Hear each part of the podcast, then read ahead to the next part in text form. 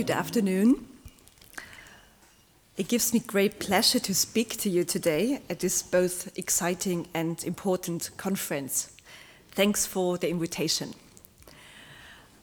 I would uh, very much have liked uh, to give a talk together with my colleague, Petra Neverly, as advertised in the program. But unfortunately, she had other commitments at short notice.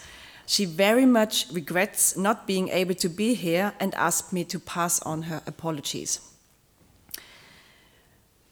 As you can see from the slide behind me, I work at the MFG Baden-Württemberg. The MFG is not a museum or a cultural institution.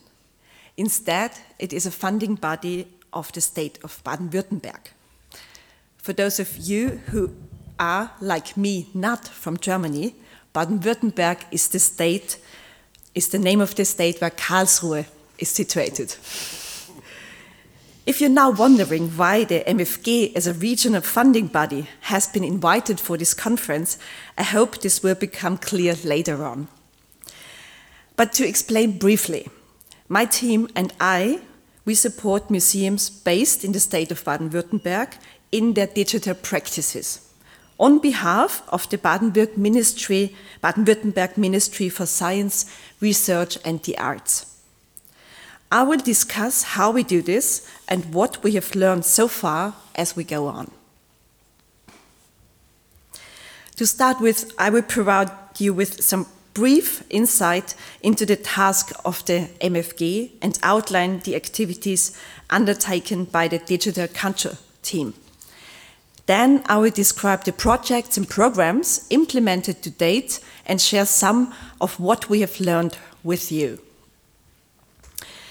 Um, the MFG Medien- and Filmgesellschaft Baden-Württemberg is a funding body which is partly owned by the state of Baden-Württemberg and by the Südwestrundfunk, a public service broadcaster in the southwest of Germany. Based in Stuttgart, the MFG encompasses two areas of business. We promote film culture and the film industry through MFG film funding, and we act as a partner to people working in the cultural and creative sectors in Baden-Württemberg through MFG Creative. MFG supports them by provide, providing custom-made programs and projects as part of its MFG creative sector, which also includes my department. Here, we have been acting as an expert partner in the digital culture field to museums in Baden-Württemberg for about four years now. This field of expertise is overseen by the digital culture team. This team consists of, and a few of you already know these colleagues, Team Manager Petra Neverly and Project Managers Heike Kramer and Corinna Langenbacher. So at present, the Digital Culture team comprises three colleagues who work with me in close collaboration at a conceptual level. I recently became part of the MFG and together with my team, I support museums based in the state in their digital practices on behalf of the ministry. In our work, we see ourselves as service providers to the museums and give the museums service-oriented support tailored to their requirements on behalf of the ministry. This has taken place since 2014 in the form of programs and projects and involves collaboration with a range of experts. Our target customers are the national museums as well as the numerous non-national museums in the state. We aim to support the museums with their efforts in pursuing digitization. So now I come to the specific programs and projects of the Digital Culture Division. My colleague Petra Neverly, who, as I said at the start, was unfortunately unable to attend today at the last minute, contributed to the development of each of these programs and projects if anyone has any more in-depth questions about this, I will certainly do my best to answer them. Um, the first project completed by the MFG in collaboration with the museums of Baden-Württemberg was Open Culture BW and took place between December 2013 and April 2015. The aim was to show cultural institutions ways in which they can make their data or digitized artifacts openly accessible and create mediation formats out of them. The project also sought to promote the use of this data within the information and communication technology sector. It took place over one and a half years and included a comprehensive workshop and webinar series as well as a three-day hackathon. The next project was entitled Open Up Museum and was implemented between December 2014 and May 2016. The project consisted of a further training series on digital museum practice aimed at the national museums. Um, it culminated in guidelines which provide practical knowledge in a highly concentrated form. Um, some of you probably already are familiar with them. When they were published, they were widely adopted and praised throughout the German speaking area. The project was launched following a detailed assessment of needs. Corinna Langenbacher, who is part of the digital culture team, spent three months traveling across Baden Württemberg and asking museums about their further training requirements. Additional projects then emerged off the back of this comprehensive assessment of needs and project findings. These include uh, Stuttgart Retold, in German Stuttgart Neu Erzählt, as a joint project between the Stuttgart City Museum and the MFG.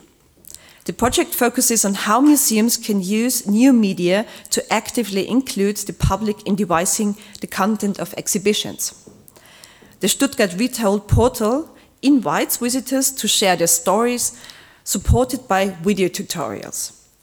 Contributors have complete freedom when it comes to the media format. So this includes photo memories with comments, an audio podcast, or cross-media posts. Many of the contributions will be featured in a permanent exhibition which will be open to visitors from April 2018 in the newly opened City Museum. In 2017, the Open Culture BW initiative was continued, having been launched in 2014-15. It was created based on feedback acquired by my colleagues from the museums. The increased use of serious games as a means of mediation is interesting for a museum, they told us, because serious games have become a key knowledge transfer tool. The project brought 13 cultural institutions in Baden-Württemberg together with teams of developers consisting of students from 11 different universities and higher education institutes. The aim to develop serious games based on ideas from the cultural institutes.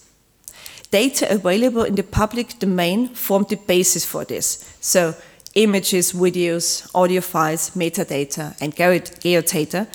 And this data was provided to the teams of developers by the cultural institutions. One project which is underway at present is called Strategic Use of Videos in Museums so strategischer Einsatz von Videos in Museen.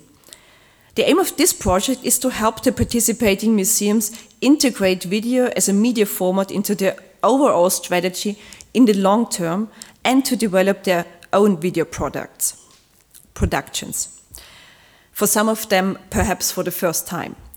Seven national and ten non-national museums from Baden-Württemberg are taking part in this project the first stage of which involves a further training series run by various experts. As part of the second stage, participants devise individual strategies for video integration in collaboration with their respective museums. The aim is to integrate video into an overall strategy of the museum in question in a way which proves useful. The last stage involves five museums being chosen and provided with video production support. The coaching program Museums 2.0 or Museen 2.0 in German first began in 2016. This program focuses on the digital and social transformation of museums. A panel of experts has selected a total of six museums, which so far have been working on a roadmap of the digital strategy in two rounds. The museums spent nine months devising roadmaps for developing their own digital strategy based on their experiences during a pilot project. The program combines group coaching and individual coaching elements with webinars held by various experts and tailored to the requirements of the individual museums. This means that the program should structure and support the pathway towards digital and social transformation on an individual and needs oriented basis.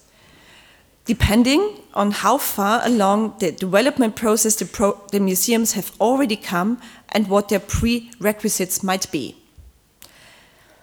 Um, the following three museums took part in the first round. The Württemberg State Museum, Landesmuseum Württemberg, the Stuttgart State Museum of Natural History, so Staatliches Naturkundemuseum Stuttgart, and the German Clock Museum in Furtwangen, Deutsches Uhrenmuseum Furtwangen. In November 2017, the results from the first round were published, and the pilot projects were as different as the three museums themselves.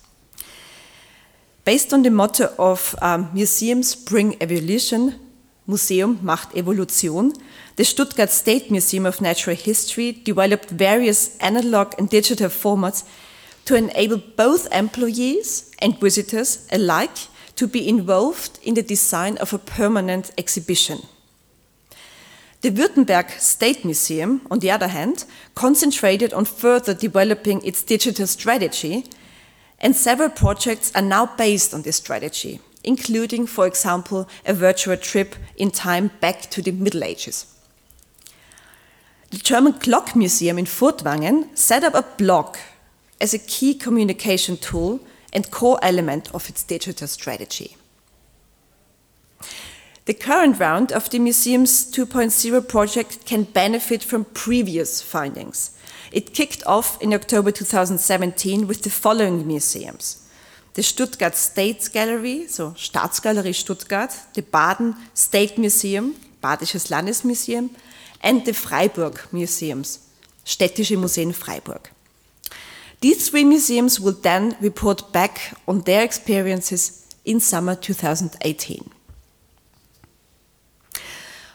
Well, as discussed, the MFG has been working on behalf of the Baden-Württemberg Ministry for Science, Research and the Arts for several years now to support museums with their digital transformation.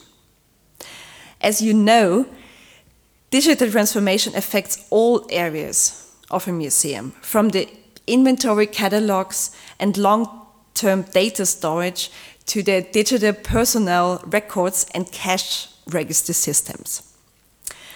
Yet at the forefront of the programs and projects offered by the MFG are those which focus on the relationship between the museum and its visitors.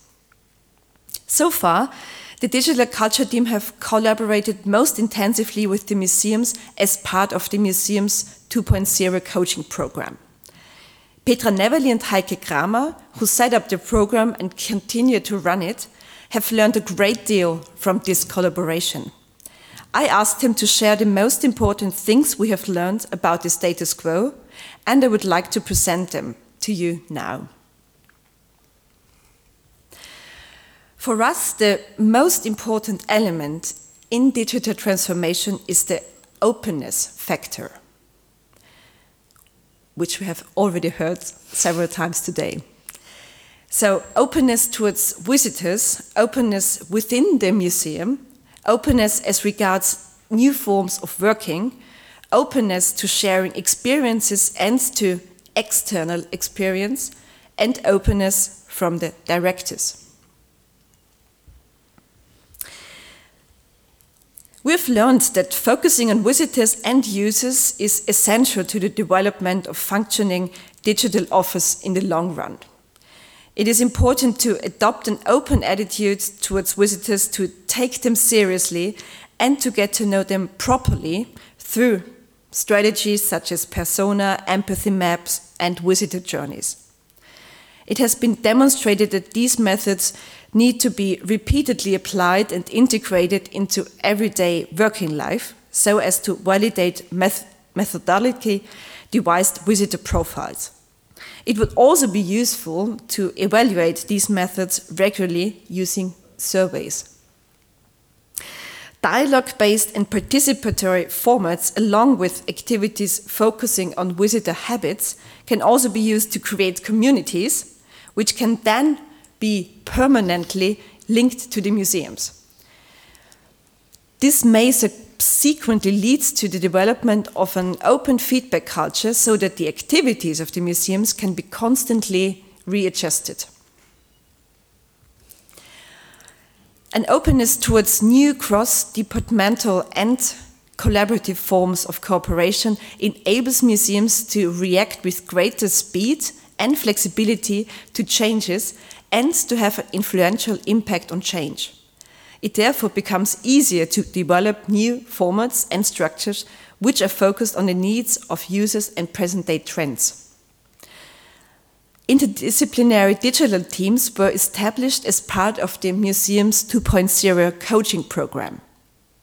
And these consisted of employees from various departments of a museum so as to develop and learn from the relevant pilot projects. The strategic approaches of the individual museums were then devised on this basis. During the process, the digital teams tried out new methods and used targeted digital tools by applying their intensive, extensive media expertise and familiarity with the issues of digital transformation, the team can then also manage, moderate, and disseminate further strategy development processes after the coaching. A digital team, yet, can only devise a sustainable strategy framework and win over further employees if the work of the digital team receives continued support after the coaching program. This means, in the best case scenario, the new task will not simply be added to the usual workload, and instead, scope and support will be generated. One thing we have learned is that an open and proactive approach to ARI is crucial to the development of digital office. This means being prepared to quickly implement and try out processes and tools, testing the functionality, purpose, and added value of Office for future, future users, and drawing on experience to aid the future development of processes and products. The development of digital office is at its most sustainable when based on an iterative process. This means when scenarios are played out, tested, and improved over and over again. So basically, trial and error. However, a culture of error can also mean bringing a halt to any failed digital offerings, of course. As part of the museum's 2.0 program, for example, the German Clock Museum in Furtwangen developed and implemented a blog which was then abandoned after a few weeks because its focus was too narrow. A short time later, the museum came up with a new idea, and now it is working well. Our findings show that it is important to remain open to solutions from other museums too. It is beneficial to report back on one's own experiences as well as to exchange ideas and network so as to learn and benefit from the experiences of others in the best case scenario. Collaborative networks with experts from other areas are essential when it comes to unknown terrain. IT experts, designers, game specialists, and other players from the creative industries are key partners in terms of taking expertise lacking within the museums and integrating this into the process of developing new formats. Legal experts, in particular, may be significant in the development of many digital offers. We are also on the opinion that in an advisory role, change managers and other organizational developers and experts are essential partners in the application of creative methods so as to support and drive forward internal change processes. Digital transformation is a management issue. In order to ensure understanding of all these points, share them more widely and create a sense of commitment, it is necessary to engage in ongoing communication about the digital project, integrate other employees relevant to the project, and constantly develop the strategy both internally and externally. Based on what we have learned, an organization wishing to learn also needs ongoing dialogue and feedback. This should be provided to the museum primarily by the management and then be implemented by the employees. Wow, these are the most important things the digital culture team has learned from the museum's 2.0 coaching program. Thank you for listening.